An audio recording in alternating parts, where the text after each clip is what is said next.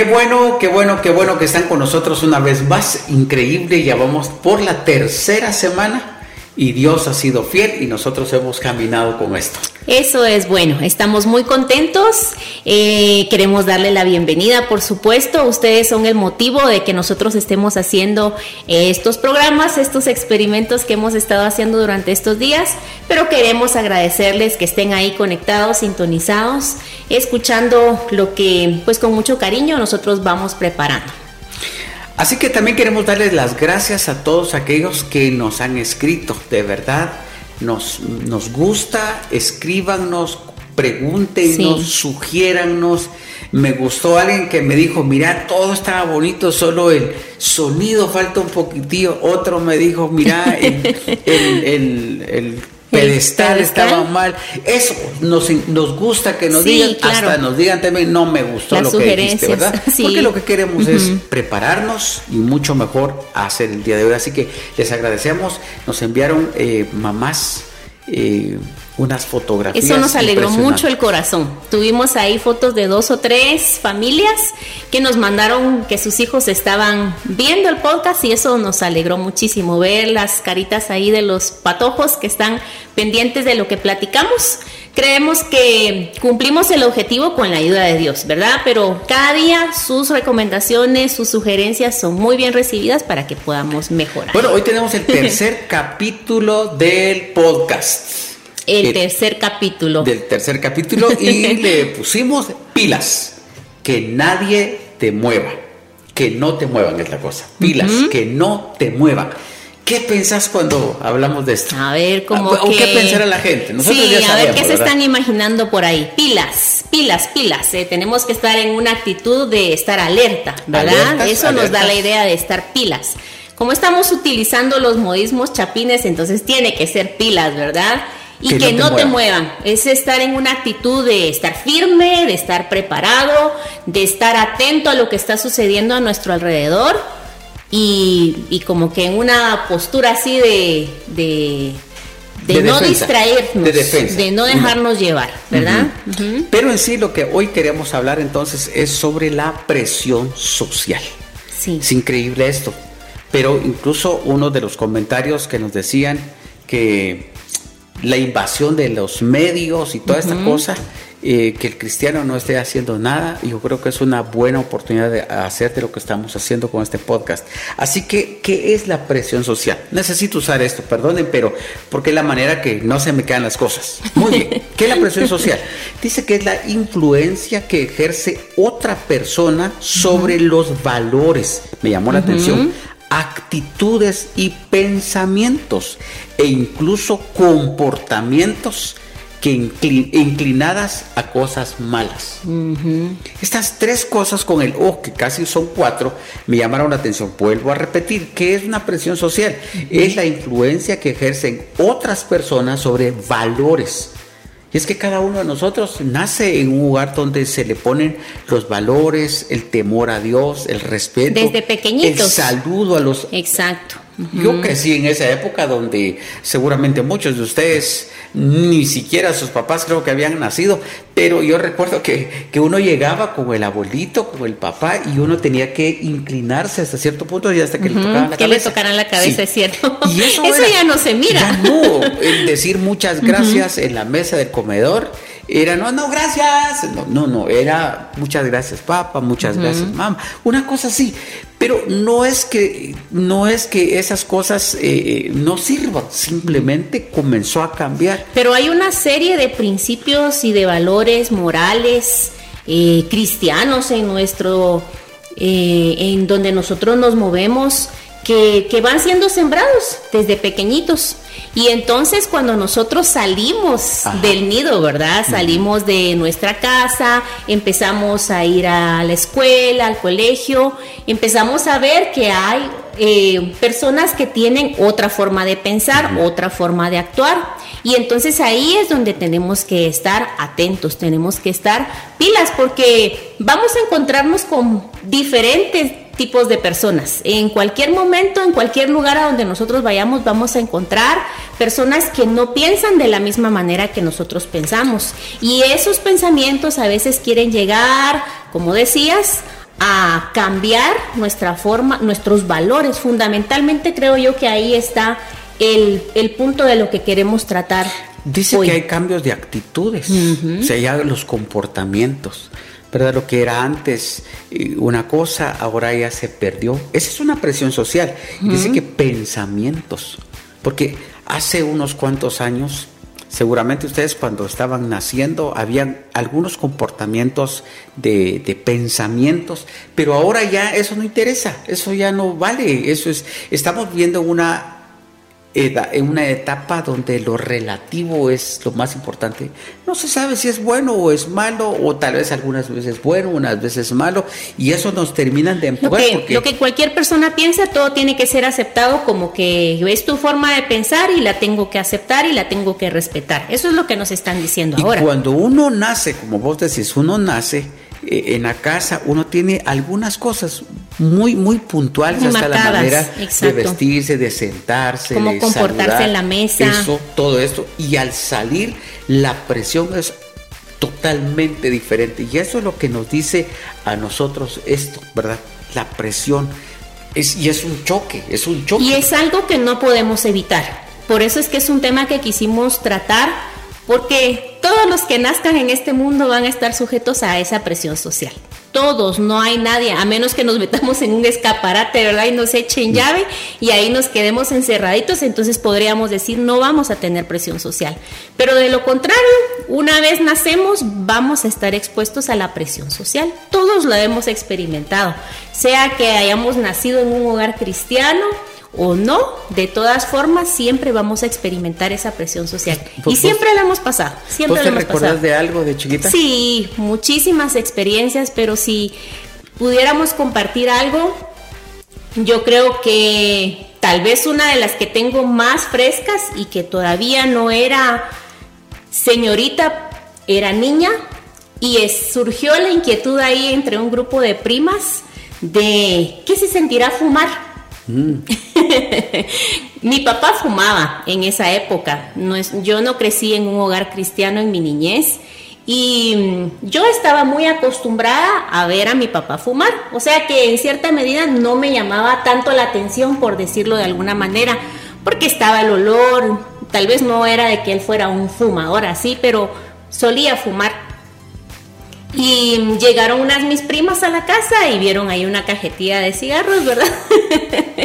Entonces ellas estaban con la gana de qué se siente fumar, miren y probemos y estábamos ahí como, como suele ser que se juntan las en un cuarto y todo y entonces probemos y que busquemos los cigarros y, yo no tenía tanto el, deseo de, probar o de experimentar qué era lo que, lo que se sentía.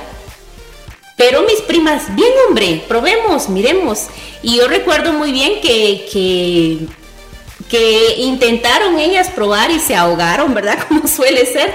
Entonces está uno ahí empujado, empujado, porque en realidad que yo tuviera esa gana de probar, no, tal vez porque en el entorno donde yo estaba mi papá fumaba, entonces tal vez no me llamaba la atención, de repente lo veía como algo normal, pero en ese sentido, ahora que lo recuerdo, esa fue como que la primera vez que sentí así fuerte la presión de parte de mis primas, no era de mis amigas, pero ya más adelante en el colegio, la presión a, tomar, estaba yo más o menos como en segundo básico y en el grupo de amigas estaba la idea de hasta de poner el licor con Pepsi en una bolsa como que fuera como que uno estaba tomando una, su, una su coca Pero siempre está uno expuesto a este tipo de presiones.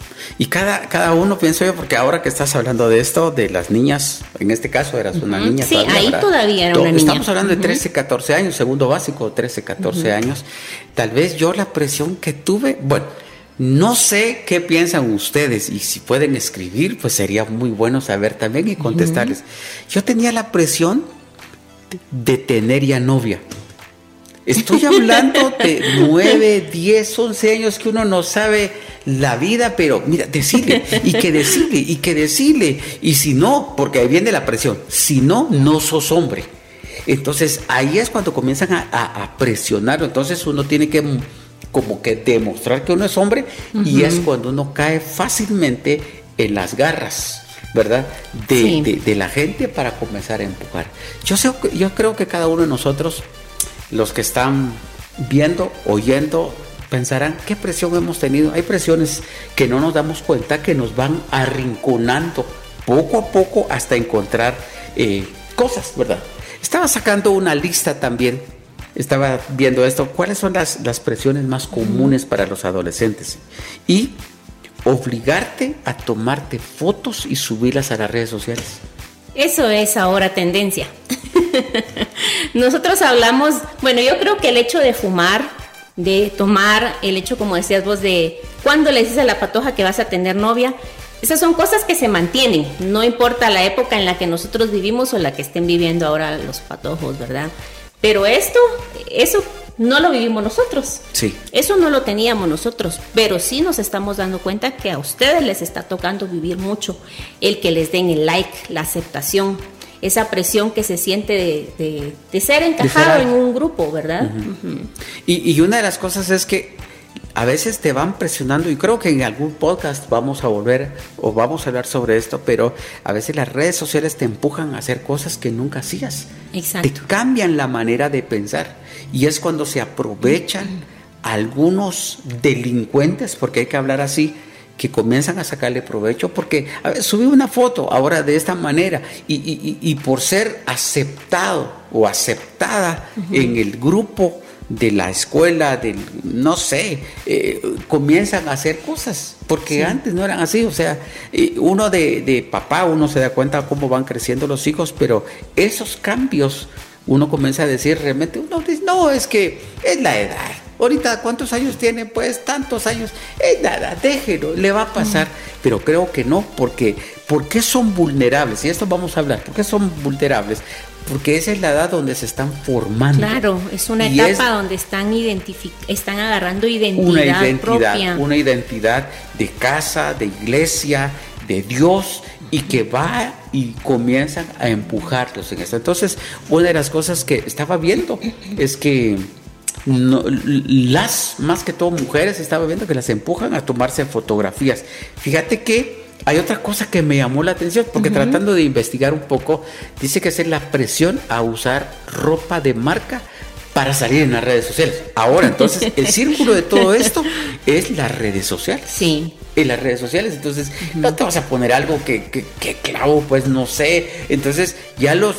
Y, y, uno se va dando cuenta, porque yo recuerdo cuando tenía 11, 12, 14 años, pues eh, la cosa es no salir desnudo, decía uno, pero ahora no.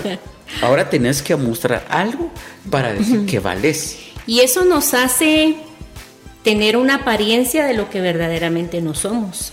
Y ahí es donde tenemos que darnos, poner mucha atención, porque nosotros no valemos por lo que llevamos puesto afuera, sino que valemos porque Cristo está en nosotros y Él es el que nos ha dado valor e identidad, que, solo, que es lo que vamos a ir hablando más adelantito, ¿verdad? Pero entonces nos damos cuenta de que algunas veces se puede pensar es que los hombres tienen más presión social.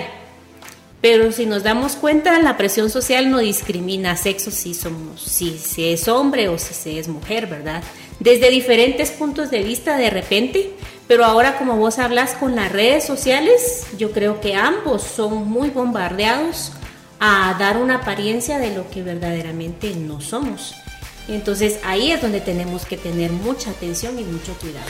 Y estaba tratando de pensar, una presión es que te empujen, es hacerte un, arrinconarte, hacer cosas que en un principio no puede ser. Y no es solo la ropa, fíjate, porque ahora todos quieren tener el teléfono de última generación o la última consola que está saliendo, ya están ahí a la expectativa de cuándo viene el anuncio y mm, a veces las posibilidades económicas de los padres no dan para poder tener. Y entonces como que se sienten de menos porque no podemos tener o nos sentimos de menos porque no podemos tener lo que mi mejor amigo tiene, ¿verdad? Y entonces esa es una presión. Mi, mi mejor amigo tiene el último teléfono, entonces yo también lo quiero tener porque lo estoy viendo que él lo tiene. Yo, recuerdo algo que estoy tratando de contextualizarlo con este tiempo, pero recuerdo que habían eh, juegos de maquinitas, que es lo que ahora es, las consolas de, de Para que vean qué modelo somos. pero eso, eso, esa había, había, entonces todos íbamos. La verdad es que a mí honestamente no me llamaba la atención. Solo ir a ver cómo ganaba, cómo perdía, haciendo para ganarle al de la pantalla, etcétera. Pero recuerdo que una vez uno de mis compañeros estaba tal vez en primero básico, pienso yo, cuando fue a pagar al, al dueño o al encargado de las maquinitas y pagó con un billete grande. Entonces yo sí, este tiene, eh, ¿quieres jugar? no, no, no, sí, juega, que no sé qué. Pero yo sentí una situación, bueno, para no hacer la larga el asunto, comencé a jugar y perdí en dos, tres trancas, ya estuvo. El día siguiente salimos del colegio porque eran doble jornada y estábamos jugando ahí cuando llega su papá. Ajá. Y, y, y, al final fue a reclamarle porque se estaba llevando el dinero de la casa, estaba robando. Ahora, tal vez podría ser, ah, no, hombre, ese es un podcast de robo. No, no, no, no, no. es la presión de querer ser alguien, de querer llamar la atención. La motivación de lo que otros estaban diciendo, bueno, vamos y tengo que tener el dinero para ir. Tenía que buscar los medios, aunque no fueran buenos. Y recuerdo que la mamá lloró y el papá le sonó. Vaya que los derechos humanos, gracias a Dios, no estaban en esa época. Pero le dio y fue vergonzoso, fue una situación, pero creo que estas cosas marcaban nuestra vida. Y es que la presión a veces no se siente, pero nos vamos, nos van a rinconar. Nos va moviendo poco a poquito nos va moviendo y nos va moviendo. Es como que nosotros tenemos un límite que lo hemos aprendido en la casa, ¿verdad? A través de la formación que nos han dado los papás. Entonces aquí tenemos un tope. Bueno, hasta aquí llegas. Eso sabemos nosotros en nuestro interior, en nuestra conciencia, en nuestra moral, se puede decir, bueno, hasta aquí. Pero entonces viene el amigo o la amiga y nos dice, bueno, camina un pasito más y caminaba un pasito más y cuando nos dimos cuenta ya, ya el límite se quedó muy, muy atrás. Y ahora que estás hablando de eso, me recuerdo, por ejemplo, las malas palabras. En la casa no se hablan malas palabras. En la casa de mis papás, digamos, no se hablaban malas palabras. O sea, que uno diga una patanería, una... Es, inconcebible, o sea, no entiendo, o sea, no, no logro entender, no se hablaba. Pero cuando uno está dentro del grupo y uno sigue hablando un buen español, bueno, bueno, la manera así, ¿verdad? Un español como que necesitamos decir una mala palabra. Y entonces te comienzan a decir, vos hombre, no se dice así, sino así. Otra vez para ser aceptado, otra vez para pertenecer. Entonces siente uno más hombrecito. En mi caso, pues uno siente más hombrecito y, por hacer esto, por decir la mala palabra. Yo no sé cómo son las mujeres, pero hasta se oye tan feo que una mujer hable malas palabras. ¿Pero por qué? Porque hemos sido empujados. Y mira lo que dice la Biblia. Me gustó mucho en la nueva traducción viviente, Éxodo 23.2. No te dejes llevar por la mayoría en su maldad. Solo con eso te está explicando todo. No te dejes llevar por la mayoría en su maldad. Cuando te llamen a testificar en un pleito, no te dejes influir por la multitud para torcer la justicia.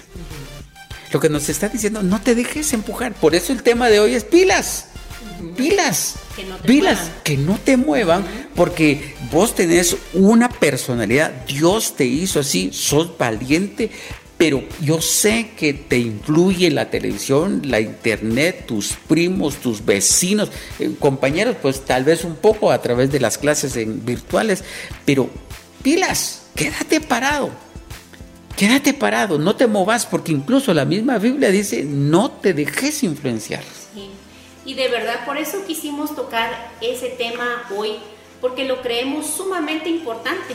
Todos hemos pasado esos momentos de la presión social. Todos hemos pasado eso. Ah, no se anima. Ah, palabritas que vienen por ahí, ¿verdad? Porque ahí surgen las palabritas. Ah, no, entonces mejor andate a buscar otro grupo de amigos. Siempre lo hemos pasado. Entonces lo, lo pasaron sus papás, lo pasamos nosotros, lo han pasado todas las generaciones. Este es un tema que va a estar en tendencia siempre. Entonces tenemos que hablarlo. Porque tenemos que aprender que no podemos huir de eso, como les decía, no podemos escondernos, sino que lo que tenemos que hacer es, es entender el, la identidad que tenemos en Dios, agarrar el carácter de Dios y entonces pararnos y sostenernos en eso. La vida no tendría sentido si nosotros somos llevados de aquí para allá. Entonces no lograríamos nada de lo que queremos. Realmente tenemos que estar firmes en la decisión hacia dónde vamos, lo que queremos lograr y cuesta, en definitiva cuesta un montón, o sea, no es fácil, de verdad que no es fácil, pero tampoco podemos decir es imposible, porque muchos lo hemos pasado y no porque nosotros lo hayamos pasado, sino porque Dios lo promete en su palabra. Estaba recordando, ahora no sé si se alarga el, programa, no, no, no, no son mentiras, no, se va a alargar, pero estaba recordando que hubo un problema en un partido de, la, de, fútbol en, los recreos y que a la salida, a la salida, a ver si se recuerda a alguien de esto específicamente. Entonces, como yo eh, estudiaba por la 14 Avenida, donde no se daban cuenta los directores, es atrás del teatro municipal. Ahí, era el punto de ajusticiamiento y saber quién era quién. Mm. Yo no crecí eso de golpes. Yo, yo, yo, de verdad, yo no, no soy, podré tener la cara muy bravo, bravo, pero no soy así.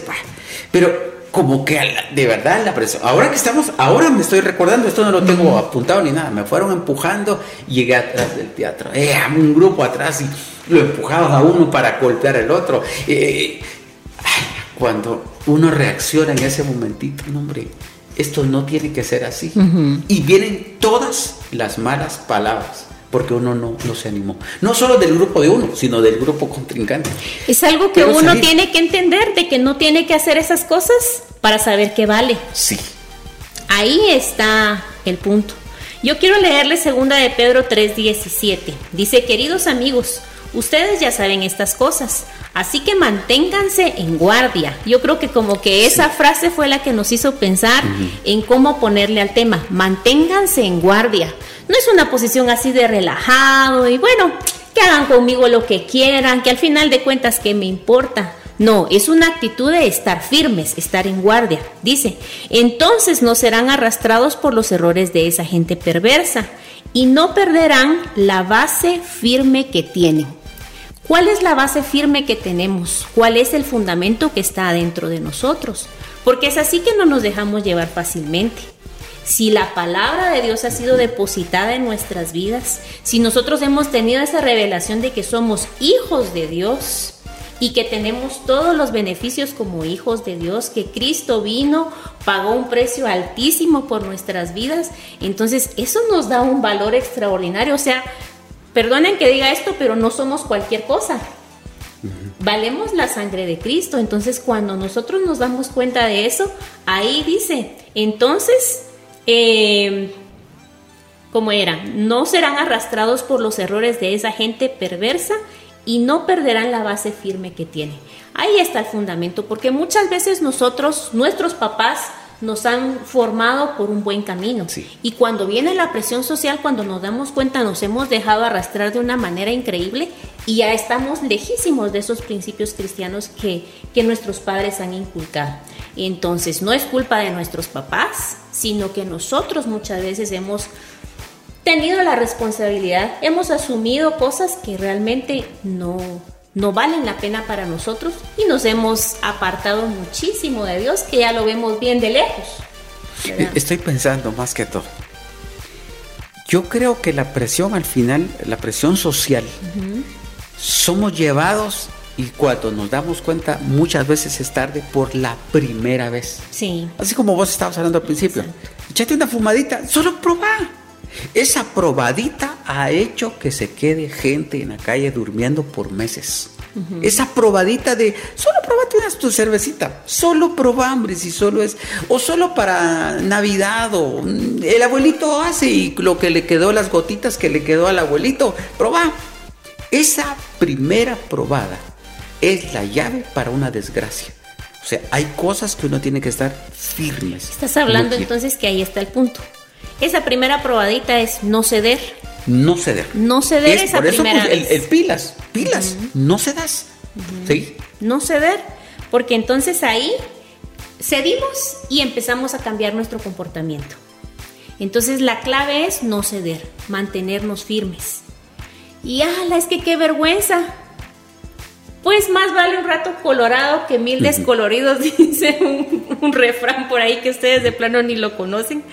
Pero yo creo que más vale que en un momento digamos no y que nos digan malas palabras y que nos insulten, pero yo puedo ver que muchas personas que fueron llevadas por esa presión social en este momento están mal, porque los vicios o el mal uso del dinero los arrastraron a llevar una desgracia, a estar en una vida en desgracia en este momento. ya en el cuarto bachillerato, quinto bachillerato, yo recuerdo que sí, la presión que yo tomara, porque no quería hablar antes cuando vos estabas hablando, porque estaba pensando cuando era más niñito o más jovencito.